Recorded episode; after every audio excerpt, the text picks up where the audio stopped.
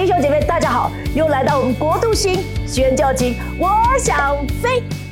快要过年了，不知道大家怎么样来备年货呢？我们大部分到迪化街，但是我们今天黄老师带你们来看看犹太人、阿拉伯人，他们通常日常生活是在哪里买东西。Let's go！你看到了没有？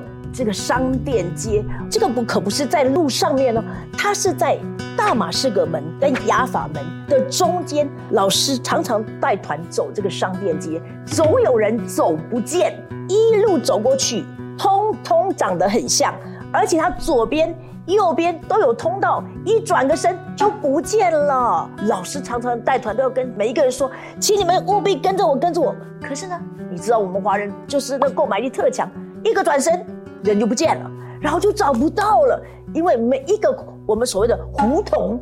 长得是一样的。那我不知道刚刚大家有没有看到，其实，在旁边还有这个烧烤串，这也是他们最有名的羊肉串，绝对不要提猪肉这个字哈，这个是忌讳的。我们知道犹太人不吃，穆斯林也不吃，所以他的烧烤串最名贵的一定是羊肉烧烤串。然后你快商店街这样一路走过去，其实景色都很像，但是很难得的是，有犹太人也有阿拉伯人，那他们都卖什么呢？卖民生用品啊，卖吃的，卖电器，什么都有。所以，如果现在我们要办年货，如果犹太区、阿拉伯区来说，他们就是要在这里办年货。那如果你真的有闲暇，去仔细去看看，去走走，如果他看到你是。外国人哇，那更是不得了！你走进一家店哦，他就恨不得你就不要出来哈，尽量的买。所以也有卖高油的啦、号角的啦、鼓的啦，都在这个商店街里面。但是这个商店里面，你们老师今天还要特别介绍，就是十架苦路 Via Dolorosa。这个十架苦路其实也是在这个商店街的这一个里面。当时耶稣背起十字架，他走的路当然不是现在的路，但是。就是像这样一样，两边的人，你记得圣经上说唾弃他、开他玩笑、吐他口水，因为就是在这样的一个大家都在这些这样的一个市集里面，所以耶稣那个十架苦路 Via d o l o r a 也是我们观光客一定会去的景点。从大祭司盖亚法的家，耶稣受审开始，一路开始走，一共十四站。那其中很有名的是有一站耶稣跌倒。为什么耶稣跌倒？因为那时候耶稣已经被打的皮肉绽开，已经一直流血。他叫古利奈人帮他搬，他已经背不动了，所以他跌倒。所以跌倒的那个地方有一个小小的纪念教堂。所以我们常常带团队的时候，就在那个小小的纪念教堂思念耶稣，他为我们怎么样的受苦。那还有一站，就是墙壁上有一个手印。那么虽然是传说，那个手印是耶稣。又要跌倒，他扶在墙上的那个手印，所以就是在这样的一个商店街里面，一路一路走，人声鼎沸。你可以想象，耶稣当年要从这样的一个路上被托起，一直走到哥哥他？所以每次在走这个商店街，在走这个十架苦路的时候，我们都要思想。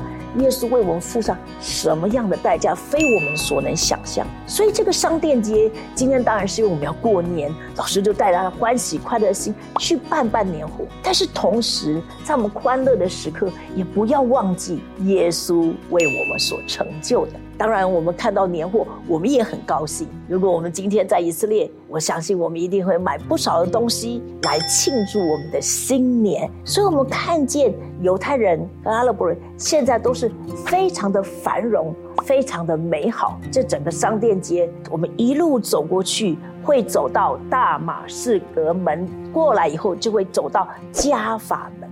你会看到男男女女在我们要走去加法门的这个路程当中，你看见这些女士、这些阿拉伯妇女所穿戴的，还有这些呃犹太人所穿戴。其实加法门是非常的雄伟的，也是犹太区里面可以说是观光客里面呃最多的地方。无论你从哪一个城门上来，他们都是互通的。